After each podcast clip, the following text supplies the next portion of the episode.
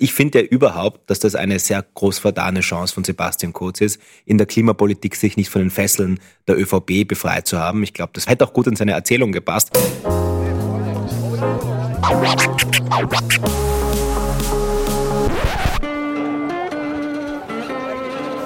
Liebe Hörerinnen und Hörer, herzlich willkommen im Zack Zack Nachtclub. Jeden Donnerstag ab 22 Uhr machen wir die Nacht zum Tag. Ungezwungen, persönlich und mit Open End. Schön, dass ihr heute dabei seid.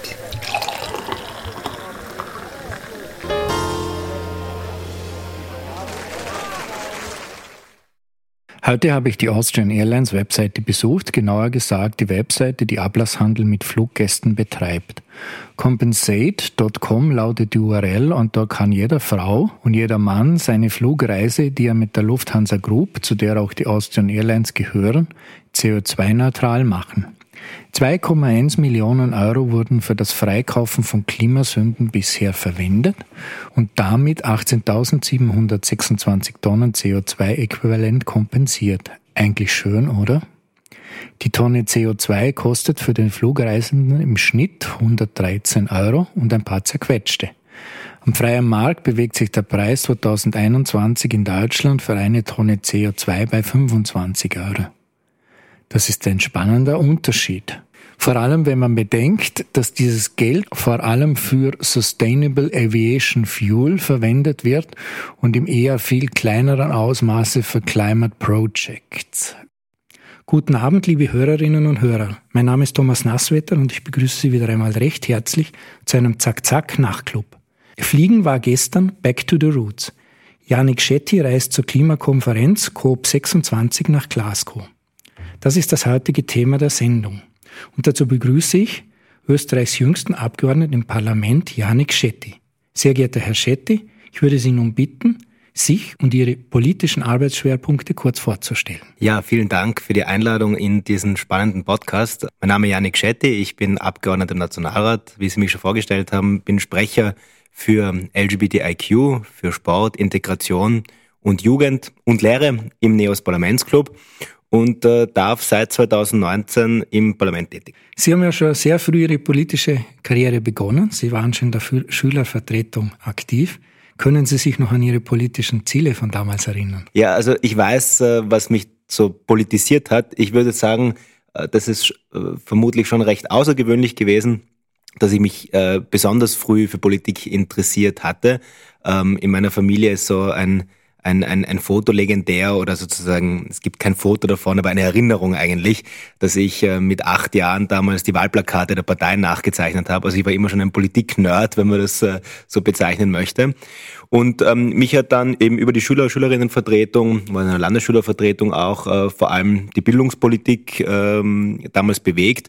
Und da muss man sich ja zurückversetzen, das war in der Zeit einer rot-schwarzen Koalition. Jetzt wünscht man sich ja vielleicht ein bisschen diese langweilige Regierungskonstellation zurück, aber das war eine Zeit mit Michael Spindlecker und Werner Feimann und eine Zeit, wo in der Bildungspolitik gar nichts weitergegangen ist. Und in einem Bildungssystem, das sich seit Maria Therese eigentlich nicht mehr grundlegend verändert hat, waren da einfach viele Dinge, wo ich mir gedacht habe, das gibt's ja nicht, dass man das nicht irgendwie anpacken kann. Und das war der Grund, warum ich mich damals politisch engagiert habe und ist auch heute eigentlich einer noch der Punkte, die mich am meisten bewegen. Sie sind dann relativ früh bei den Neos eingestiegen. Warum ist es diese Partei geworden? Neos, das vergessen ja viele wieder. Das ist ja keine Partei, die es schon immer gab in Österreich. Ähm, also viele wissen, das gab es noch nicht so lange, aber eben eigentlich noch gar nicht lang. Also ähm, für uns fühlt sich zwar nach einer ordentlichen Zeit jetzt an, aber Neos wurde 2012, 2013 gegründet.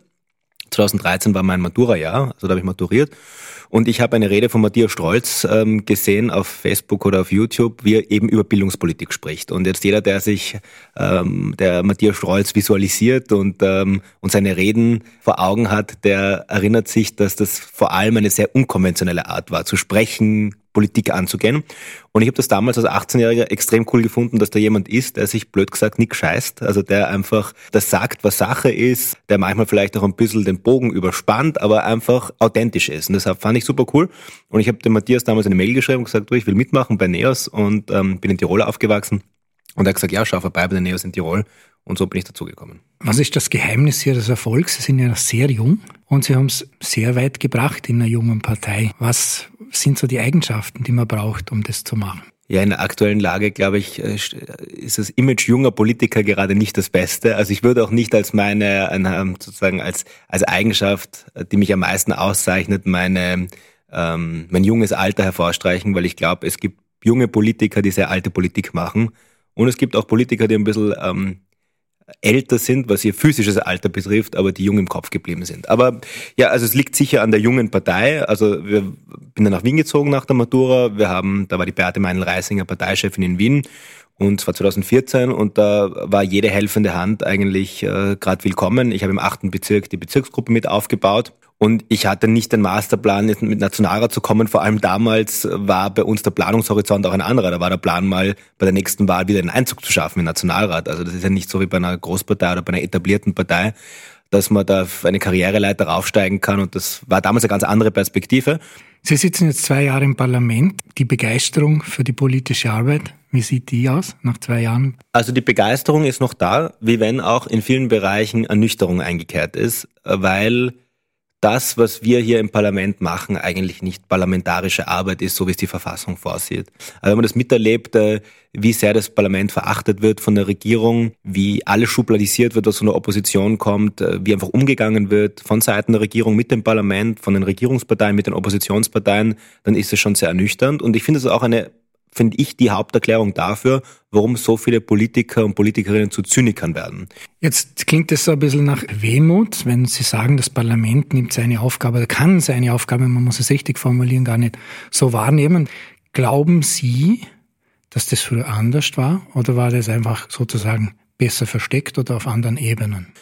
Das muss ich sagen, halte ich schon für ein bisschen eine Überzeichnung zu sagen, Sebastian Kurz hat die Demokratie in zwei Jahren zerstört, äh, wie das ja manche tun. Das glaube ich nicht. Bestimmte Aspekte dessen, die gab es vermutlich schon immer, also Freundalwirtschaft und Postenschacher zum Beispiel, oder einen Umgang mit dem Parlament, der nicht dem entspricht, was der Geist der Bundesverfassung ist. Ich kenne ja in der Praxis nur die Zeit unter Sebastian Kurz, aber wenn ich mit Kollegen und Kolleginnen spreche, die schon lange im Parlament sind, ist so eigentlich die Konklusion, und da würde ich mich auch anschließen, dass Sebastian Kurz das pervertiert hat. Also er hat das genommen, was in Österreich, finde ich, in vielen Belangen eine Unart ist und hat das Ganze noch einmal perfektioniert, professionalisiert und noch mehr auf die Spitze getrieben. Okay, kommen wir zum eigentlichen Hauptthema heute. Die Klimakonferenz in Glasgow, COP26. Dahin zu fahren ist ja nichts Besonderes. Aber Sie haben etwas getan, durchaus medienwirksam. Sie haben auf das Flugzeug verzichtet und haben sich Alternativen gesucht. Und jetzt würde ich Sie fragen, beschreiben Sie mal kurz die Reise und wie kamen Sie auf diese Idee? Es war kein Akt der moralischen Überheblichkeit, also kein Akt, das haben manche Politiker und Politikerinnen ja auch so inszeniert, zu sagen, weil ich jetzt mit dem Zug nach Glasgow fahre, leiste ich einen Beitrag, das Klima zu retten. Ein ganz, ganz kleiner Beitrag ist es natürlich, aber man sollte sich da, glaube ich, man sollte die eigene Wirkung auch richtig einschätzen und ähm, Unterm Strich macht es natürlich keinen Unterschied, ob eine Einzelperson mit dem Flugzeug anreist oder mit dem Zug anreist. Systemisch macht es einen Unterschied, wenn die Menschheit ein anderes Mobilitätsverhalten hat. Und das war die Idee dahinter, im Bewusstsein, wie Medien auch funktionieren. Leider, wenn ich ähm, kann auch eine Anekdote erzählen. Ich habe mit Journalisten gesprochen, gesagt, ich bin nächste Woche in Glasgow, wollen wir nicht zu der und der Geschichte vielleicht gemeinsam was machen? Aber, aber die Reaktion, ja, ist eigentlich nicht so interessant. Und dann habe ich gesagt, ja, aber ich fahre mit dem Zug hin ähm, und äh, begleite es auch so. Und ah, das ist eine Geschichte. Ja. Und das finde ich auch ein bisschen schade, gerade im Zusammenhang mit Klimaschutz, dass da ähm, vielleicht auch ein bisschen Kritik auch an die Medien weiterzugeben, dass das sehr oft fokussiert ist auf sehr symbolhafte Aktionen und Geschichten. Aber ich habe mir gedacht, ähm, ich würde das gerne als Anlass nutzen, eben um aufzuzeigen, wie falsch unser Mobilität, unsere Mobilitätsinfrastruktur gestrickt ist, nämlich mit dem Hinblick darauf, dass wir ja einiges ändern müssen, wenn wir die Pariser Klimaziele erreichen wollen. Verkehr und Mobilität leistet einen großen Beitrag zu den globalen Emissionen, äh, vor allem in Österreich und in Europa.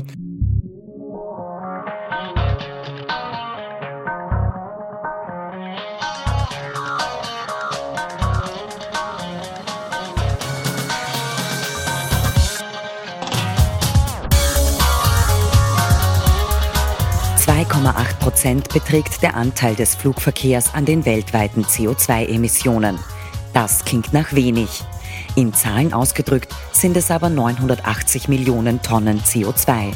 Das entspricht der Ladekapazität einer halben Million Güterzüge mit jeweils 700 Metern Länge. Nur rund 11 Prozent der Weltbevölkerung benutzt überhaupt ein Flugzeug pro Jahr und nur etwas über 3% fliegen Langstrecken. Betrachtet man die Personenkilometer, also wie viel CO2 eine Person auf einen Kilometer zurückgelegter Strecke im Durchschnitt ausstößt, so wird das Missverhältnis sehr schnell klar. Inklusive vorgelagerter CO2-Emission beträgt der Ausstoß im Flugverkehr 426 Gramm pro Personenkilometer, also fast ein halbes Kilogramm. Zum Vergleich, ein Personenkilometer mit der Bahn im ÖBB Strommix 14,4 Gramm. Also erzeugt ein Flugreisender 29 mal so viel CO2 wie ein Bahnreisender. Die Zahlen stammen vom Bundesumweltamt und wurden 2019 erhoben.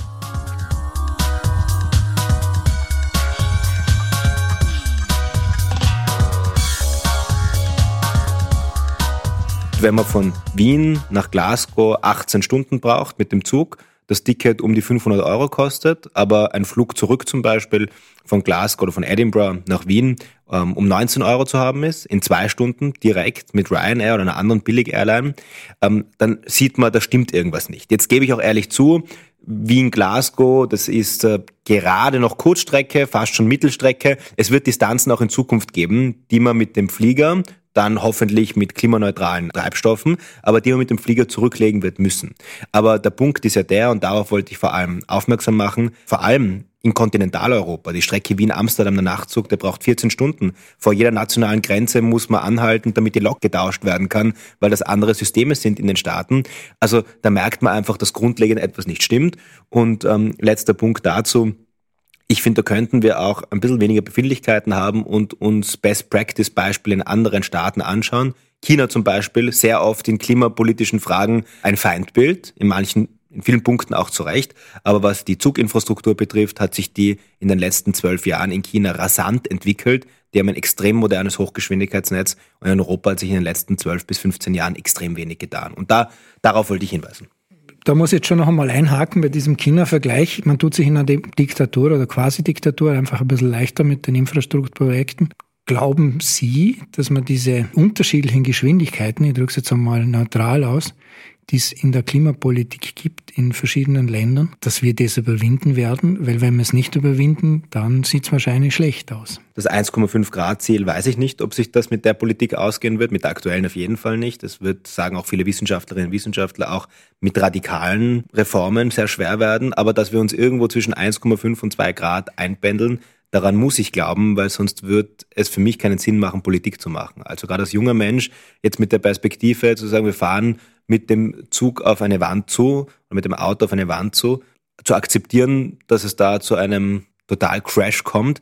Ich weiß, es wäre für mich keine Perspektive, Politik zu machen. Also ich habe die Hoffnung und ich glaube auch daran, dass wir das schaffen können. Aber dafür muss sich grundlegend etwas ändern. Und äh, weil Sie gemeint haben, China, da ist vieles einfacher im Zusammenhang mit Infrastrukturprojekten, weil man das schneller durchpeitschen kann. Äh, und eine Diktatur ist, es ist sicher in autoritären Staaten einfacher. Aber hätten wir Machen wir ein Gedankenspiel. Hätten wir einen österreichischen Bundeskanzler in den letzten Jahren gehabt, der ähm, Klimaschutz zu so einer Priorität erklärt hätte wie die Schließung der Balkanroute oder die Migrationspolitik und so entschlossen internationale Konferenzen organisiert hätte und da so vorangeprescht wäre, wie es in anderen Bereichen getan hätte, getan hat, dann glaube ich schon, dass da auch ein Riesenpotenzial ähm, gewesen wäre. Ich finde ja überhaupt, dass das eine sehr groß verdane Chance von Sebastian Kurz ist, in der Klimapolitik sich nicht von den Fesseln der ÖVP befreit zu haben. Ich glaube, das wäre, hätte auch gut in seine Erzählung gepasst, hat er halt nicht gemacht. Aber wenn wir dies, wenn wir uns vorstellen, dass jemand mit so einem kommunikativen Talent, mit ähm, ja, mit, mit, würde ich auch schon sagen, einem Talent bestimmte, in bestimmten Themen eine Agenda zu setzen, wenn er das bei der Klimapolitik getan hätte, dann wäre er schon viel mehr gegangen. Und jetzt müssen wir uns vorstellen, was wäre, wenn solche Politikerinnen und Politiker, die eine große Beliebtheit in der Bevölkerung genießen bzw. genossen haben, wenn die, ähm, wenn die allesamt die Klimapolitik zur Priorität erklären, dann wird schon in Europa auch mehr gehen. Klar, wir haben eine Bürokratie, wir haben demokratische Spielregeln, es ist schwieriger, aber es ist mehr drin, als derzeit getan wird. Es ist vielleicht schwieriger, aber man kann die Leute, weil es ein demokratischer Prozess ist, wahrscheinlich auch besser an Bord holen, weil in China verliert man wahrscheinlich an bestimmten Punkten die Leute. So wie es jetzt ausschaut, wird sich ja eine Ampel in Österreich ausgehen, so wie in Deutschland, wenn man die Umfragen halbwegs stimmen.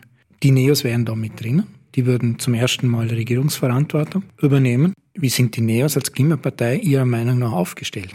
Ich glaube, bin der Überzeugung, ähm, jetzt nicht die Neos isoliert betrachtet, sondern wenn man die, eine, die, den liberalen Gedanken oder das ideologische Fundament des Liberalismus betrachtet, dann ist Klimaschutz und auf die Umwelt, auf äh, die Grundlagen des Lebens zu schauen, dieser Ideologie inhärent. Also wenn man sich zum Beispiel okay, ich gebe zu, dass die FDP in Deutschland vielleicht jetzt einen anderen Kurs verfolgt, aber wenn man sich anschaut, wer die erste Partei in Deutschland war, der ein klimapolitisches äh, Grundsatzprogramm beschlossen hat, dann waren es die Liberalen in den 70er Jahren, glaube ich. Ähm, das war überhaupt noch bevor die Grünen es gab im, Parlament in Deutschland. Ich glaube, was uns Liberale ja auszeichnet, das glaube ich zumindest, ist, dass wir die Fähigkeit besitzen oder auch den Willen besitzen, über eine Legislaturperiode hinauszudenken. Also zu sagen, die Politik von heute, die hat nicht eben nur Implikationen morgen und übermorgen, sondern auch auf die nächsten 10, 20, 30 Jahre. Und unsere Verantwortung nicht nur ein Gleichgewicht zwischen den unterschiedlichen sozialen Schichten und Bevölkerungsgruppen im Hier und Jetzt zu schaffen, sondern auch einen Ausgleich zwischen den Generationen. Und zu diesem Ausgleich zwischen den Generationen gehört einerseits natürlich können faire Sozialsysteme dazu und gehört ein vernünftiger Umgang mit Steuergeld, mit Finanzen, Stichwort Schulden. Aber dazu gehört eben auch ein fairer Umgang mit den natürlichen Ressourcen und heute so zu wirtschaften, dass die Generationen, die jetzt auf die Welt kommen und äh, von morgen und übermorgen, dass die auch noch in einer gesunden Umwelt aufwachsen können. Und das ist, glaube ich, etwas im Kern Liberales. Deswegen, ja, ähm, bin ich dann fast schon immer, haben sie es eh nicht gemacht, aber es ist sehr oft so der Vorwurf, ja, ihr Neoliberalen, ihr Liberalen, ihr, was habt ihr denn mit Klimaschutz am Hut? Also ich glaube, es ist etwas, was uns im Kern ausmacht, ähm, eben nicht explizit nur für den Klimaschutz, sondern eben Nachhaltigkeit im weitesten Sinne zu einem, zu einer Priorität in der Politik zu machen. Und wir können sicher darüber reden, was man konkret in Österreich tun müsste. Ich möchte jetzt nochmal auf die Reise zurückkommen. Was sind so die bleibenden Eindrücke bei Ihnen aus Glasgow? Also die Reise war eigentlich komfortabler als gedacht. Sie war lang, zu lang, 18 Stunden, aber ähm, der Nachtzug war eigentlich okay, außer dass es eben, finde ich, kürzer gehen würde. Und die Strecke dann überhaupt von Amsterdam durch den Ärmelkanal nach London, das ist super komfortabel und auch London nach Glasgow mit der britischen Bahn, das war eigentlich ähm, pipi fein. Ich bin ja so produktiv im Zug wie sonst nirgendwo anders, also ich kann da super arbeiten. Also das habe ich eigentlich sehr, sehr angenehm gefunden. Die Zeit in Glasgow, ich war eine Woche dort, also acht Tage, und das war am Anfang sehr überfordernd. Das ist eine riesige, eine, eine, eine riesige Veranstaltung. Da waren über 40.000 Menschen. Und was mich am Anfang sehr überrascht hat, ist, ähm, und ähm, ja, wenn man dann dort ist und das merkt, dann ist das schon schon eigenartig. Man würde sich ja denken, Klimakonferenz, ganz banal und naiv gesprochen, da kommen Menschen aus der ganzen Welt zusammen, die wollen das Klima retten. Aber erstens einmal sind dort natürlich Staatenvertreter aus äh, allen Staaten der Welt und da kann man sich ausmalen, dass da Staaten dabei sind, die das Ganze natürlich nicht so proaktiv angehen und vor allem sind dort Delegationen von äh, zum Beispiel der Öl- und Gaslobby, die mit Abstand die größte Delegation von allen war die natürlich dort nicht das Beste im Sinne haben, sondern die eine ganz spezifische Agenda haben, nämlich alles zu torpedieren, was irgendwie in die Richtung, richtige Richtung gehen soll. Und das war am Anfang sehr schwierig, sich da zurechtzufinden. Da gibt es ja dann hunderte Side-Events und Veranstaltungen und Panels und Diskussionen und so. Und sich da zurechtzufinden, das war am Anfang sehr überfordernd. Und dann so mit, den, mit, mit der Zeit hat man dann, hat man irgendwie entwickelt mein Auge dafür, was ist Greenwashing, was ist nur irgendwie eine Veranstaltung, um dich zu manipulieren und so und wo gehst du wirklich hin. Und ich habe extrem spannende Gespräche führen können mit Verhandlerinnen und mit Verhandlern und da ein Gespür dafür bekommen, sehr spannende Speaker auch erlebt. Barack Obama war auf der Konferenz, den habe ich leider verpasst um einen Tag, aber zum Beispiel Bill Gates war da, hat gesprochen, äh, der ja auch aus einer Corporate-Perspektive, finde ich, einen sehr spannenden, ähm, sehr spannenden Blick auf die Bewältigung der Klimakrise hat. Wovon ich am meisten profitiert habe, glaube ich, auch für meine Arbeit, war, mit extrem vielen gescheiten Menschen gesprochen zu haben äh, und da sehr viel für mich mitgenommen zu haben. Und wir hatten dann zum Abschluss noch so eine interparlamentarische Konferenz. Das war eigentlich der Aufhänger für uns Abgeordnete. Ich bin dann ein bisschen früher hingefahren, weil ich mir gedacht habe, wenn ich schon hinfahre, dann nutze ich die Zeit und bin ein bisschen länger dort. Aber das war halt eine Konferenz mit Abgeordneten aus der ganzen Welt wo wir eben auch unterschiedliche Themen diskutiert haben und ein Abschlussdokument beschlossen haben. Ja, also es war eine, ein sehr spannender Eindruck, aber äh, ich verstehe jetzt, man versteht viel besser, glaube ich, wenn man dabei war, warum dann am Ende doch Kompromisse gefasst werden müssen, die vielleicht auf einen Außenstehenden als absolut unzureichend gesehen werden. Aber dafür, dass dort alle Staaten der Welt unterschreiben, ihre Unterschrift runtersetzen, finde ich, war das Ergebnis auch aus Glasgow eines, das, ähm, das sehr in Ordnung ist.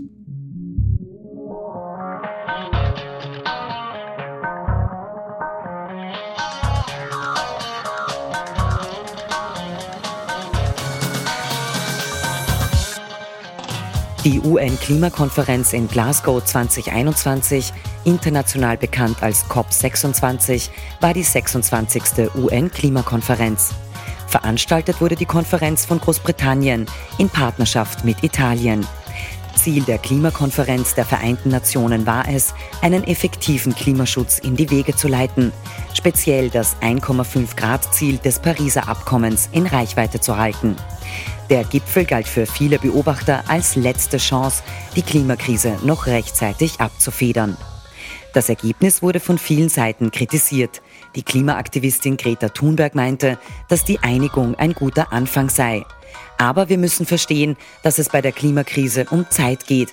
Natürlich können wir kleine Fortschritte machen und langsam gewinnen, aber das ist genau das Gleiche wie zu verlieren, meint sie. Auch nach Ansicht von EU-Kommissionschefin Ursula von der Leyen sind die Ergebnisse unter den Erwartungen geblieben. Sie seien gerade mal ein Zwischenschritt, um die Weltgemeinschaft auf dem Weg zum 1,5 Grad Ziel an Bord zu halten, so von der Leyen. Die Website Climate Action Tracker kam zum Schluss, dass die derzeitigen Ziele für 2030 völlig unzureichend sind und die globale menschliche Zivilisation bis zum Ende des Jahrhunderts auf einen Temperaturanstieg des Erdsystems von 2,4 Grad zusteuert.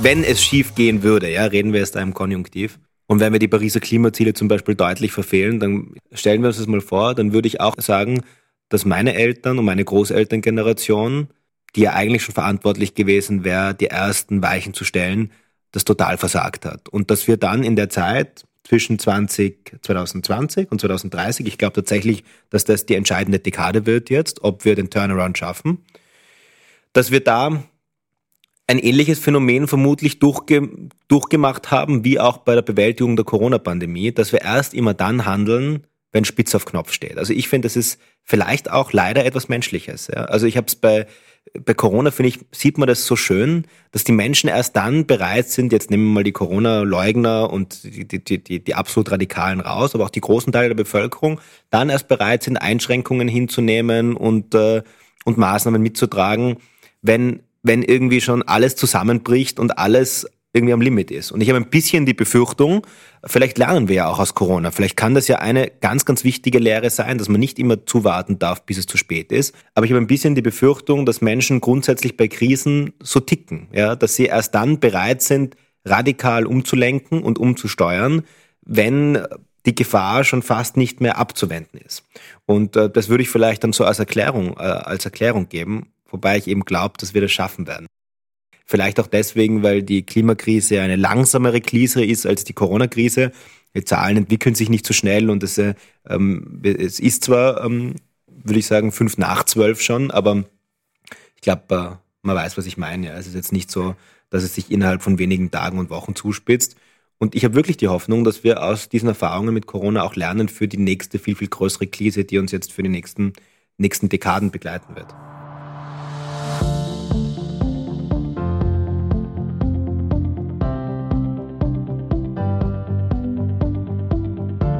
Es ist an der Zeit, tatsächlich miteinander zu sprechen und zu verstehen, was in all unseren Communities passiert.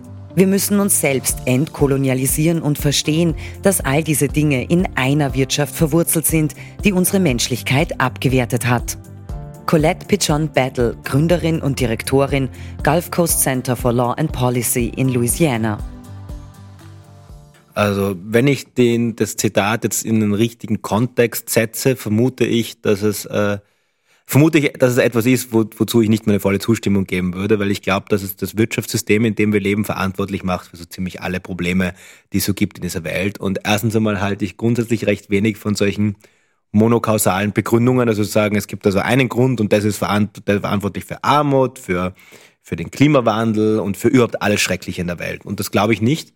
Im Gegenteil, ich glaube, dass die soziale Marktwirtschaft, wie wir sie in Europa haben, dass es einer der erfolgreichsten, erfolgreichsten Errungenschaften der Menschheit ist. Also ähm, kann da sehr empfehlen, auch das Buch äh, Factfulness von Hans Rosling, an all jene, die das noch nicht gelesen haben, ist, finde ich, ein ausgezeichnetes Buch, das ähm, von einem schwedischen Wissenschaftler, Statistiker, äh, geschrieben wurde, wo er einfach über unterschiedliche Parameter in der Welt spricht, über Armut, über den Zugang zu Wasser, über Kindersterblichkeit. Und man hat ja das Gefühl, wenn man die Nachrichten schaut, es wird alles immer schlimmer, ähm, die Welt geht irgendwie den Bach runter. Und in ganz vielen Fragen ist es eben unser Wirtschaftssystem, wie wir es jetzt haben, mit allen Schwächen, die es gibt, keine Frage. Aber ist es das, wie wir in der Welt zu so viel Wohlstand, zu so viel Gesundheit, zu ähm, ja, zu so einem guten Leben gekommen sind wie noch nie zuvor in der Menschheitsgeschichte. Mit allen, mit allen Schwächen, die es hat, keine Frage. Aber zum Beispiel, wenn man sich die Armut anschaut, Menschen, die in Armut leben, das hat sich in den letzten Jahr, Jahrzehnten weltweit so stark nach unten entwickelt, die Zahlen der Menschen, die in Armut ähm, leben und die den Sprung rausgeschafft haben. Und das ist auch bei ganz vielen anderen Indikatoren so. Also ich würde der Aussage nicht zustimmen, dass unser Wirtschaftssystem schuld an allem Bösen in der Welt ist.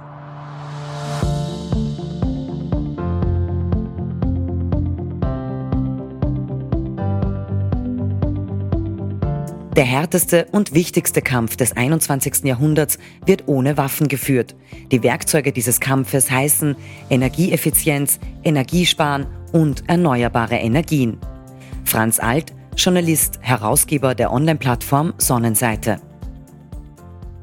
Ja, dem kann ich durchaus was abgewinnen. Also das ist ja das, was wir heute im Podcast auch schon ausführlich diskutiert haben.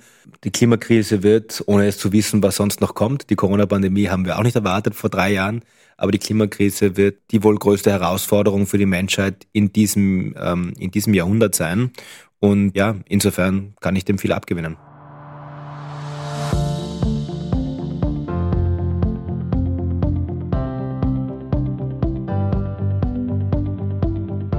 Heute haben wir die Situation, dass 10 Prozent der Bevölkerung, also wir, 90 Prozent des Vermögens besitzen und 20 Prozent, also wir, Sie und ich, 80 Prozent der Güter und Ressourcen verbrauchen. Es kann nicht immer so weitergehen, dass diese Schere so weit auseinandergeht. Das ist nämlich die Basis für Konflikte, für Spannungen, für Kriege, für Auseinandersetzungen und infolgedessen die Ursache für Flucht von Millionen von Menschen. Gerd Müller, Bundesminister für wirtschaftliche Zusammenarbeit und Entwicklung, Rede zum Haushaltsgesetz 2017 vor dem Deutschen Bundestag am 7. September 2016 in Berlin würde ich vielleicht in dieser Vereinfachung auch nicht so zustimmen, weil äh, die Fakten, ohne es überprüfen zu können, man liest diese Zahlen ja immer wieder, die werden schon stimmen. Aber zum Beispiel, was ja immer wieder gesagt wird, ist, die Schere zwischen Arm und Reich, die wird immer größer. Was aber nicht gesagt wird, ist, dass auch immer Menschen, immer mehr Menschen wohlhabender werden, reiche Menschen zwar schneller wohlhabender werden, deswegen die Schere größer wird, aber auch immer mehr Menschen ähm, ich rede jetzt von Europa, ich rede jetzt, ich kenne die Zahlen natürlich nicht weltweit, das kann man natürlich nicht auf jedes Land ummünzen, ja, aber für ähm, Österreich, aber dass immer mehr Menschen auch sozusagen mehr Geld zur Verfügung haben, um zu leben. Also ich finde, das Ziel von Politik sollte nicht unbedingt sein, die Schere zwischen Arm und Reich möglichst gering zu halten. Ja, es gibt ein Interesse in der Gesellschaft, wenn es nicht ähm, extrem auseinandergeht. Da bin ich schon, da bin ich bei dieser Aussage. Aber das primäre Ziel sollte doch sein, dass es mehr Menschen ein gutes Leben führen können. Und dann ist es doch sekundär, ob die Schere ein bisschen weiter auseinander ist oder ein bisschen näher beisammen. Also für mich geht es eher in diese Richtung, arm gegen reich auseinander zu dividieren und Menschen, die wohlhabend sind, gegen jene auszuspielen, die vielleicht nicht so viel besitzen oder Eigentum haben. Also ich finde es ein bisschen einen falschen Fokus. Ähm, was natürlich stimmt an dieser Aussage ist, dass jener Teil des Kontinents äh, der besonders wohlhabend ist, für einen besonders großen Teil der Klimazerstörung und der Emissionen verantwortlich ist. Und das ist natürlich etwas, wo wir gegensteuern müssen. Das ging ja zum Beispiel mit einer europaweiten, also auch in Österreich, aber wenn wir von Europa reden, mit einer ganz, ganz äh, kräftigen Besteuerung von CO2 zum Beispiel, mit einem klaren Treibhausbudget. Da bin ich bei dieser Aussage.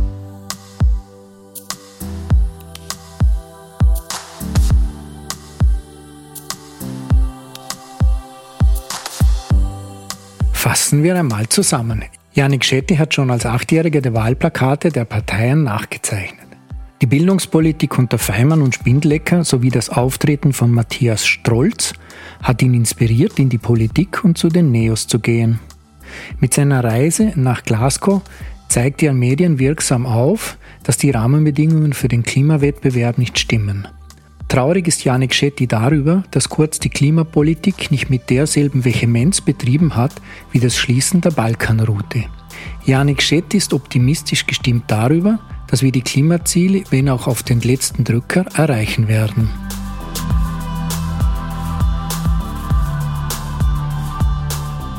Braucht es für Politikerinnen und Politiker in diesem Land eine Verhaltensänderung, damit wir die Klimaziele überhaupt schaffen? Und wenn ja, wie muss diese Verhaltensänderung aussehen? Wir haben ein bisschen ein, ein, ein, systemisches Problem, glaube ich, in unserer repräsentativen Demokratie, weil Parteien stellen sich alle fünf Jahre einer Wahl. Und natürlich könnte man jetzt sagen, Wählerinnen und Wähler, die ähm, treffen ihre Entscheidungen so, dass sie mit auch mit einbeziehen, äh, was sozusagen getan wird für längerfristige Probleme, wie zum Beispiel den Klimawandel. Aber natürlich Parteien dazu geneigt sind, Maßnahmen zu treffen, Reformen einzuleiten oder nicht einzuleiten und Dinge zu tun, die im Hier und Jetzt spürbar sind. Und ich wäre ein Freund davon, das ist jetzt keine, ähm, wir haben dazu als Neos keine Beschlusslage und auch nicht intensiv dazu diskutiert, ich versuche das jetzt nur laut zu denken. Ich wäre ein Freund davon, auch Mechanismen zu schaffen, wie Politiker und Politikerinnen eine intrinsische Motivation bekommen können, dass sie längerfristige Ziele einhalten. Ich habe zum Beispiel gelesen, ich weiß nicht mehr, wo das war, einen längeren Artikel darüber, über, ich glaube, das gibt es nirgendwo auf der Welt, aber so ein Gedankenspiel zu sagen, ähnlich wie bei Managern in Unternehmen, die ja Boni bekommen, wenn sie bestimmte Ziele erreichen, zu sagen, Politikerinnen und Politiker bekommen intrinsische Motivation, also bezüglich ihrem Gehalt, eine Sonderzahlung oder ein Teil ihres Gehalts nicht ausgezahlt, wenn sie zum Beispiel ähm, gewisse Maastricht-Kriterien nicht einhalten, die Pariser Klimaziele runtergebrochen auf Österreich nicht einhalten. Also, dass man so ein bisschen das Denken in der Wirtschaft, das ja sehr leistungsorientiert ist, ähm, auch auf die Politik überträgt, wo ich finde, Leistung ja noch nicht wirklich den zentralen Wert einnimmt, sondern es ist wichtiger, wie man etwas verkauft, nämlich vor dem Wahltag, den Wählerinnen und Wählern. Aber manche Dinge kann man ja auch tatsächlich messen. Ja? Also wenn es zum Beispiel um Schulden geht, wenn es um die Erfüllung von Klimazielen geht. Das ist messbar.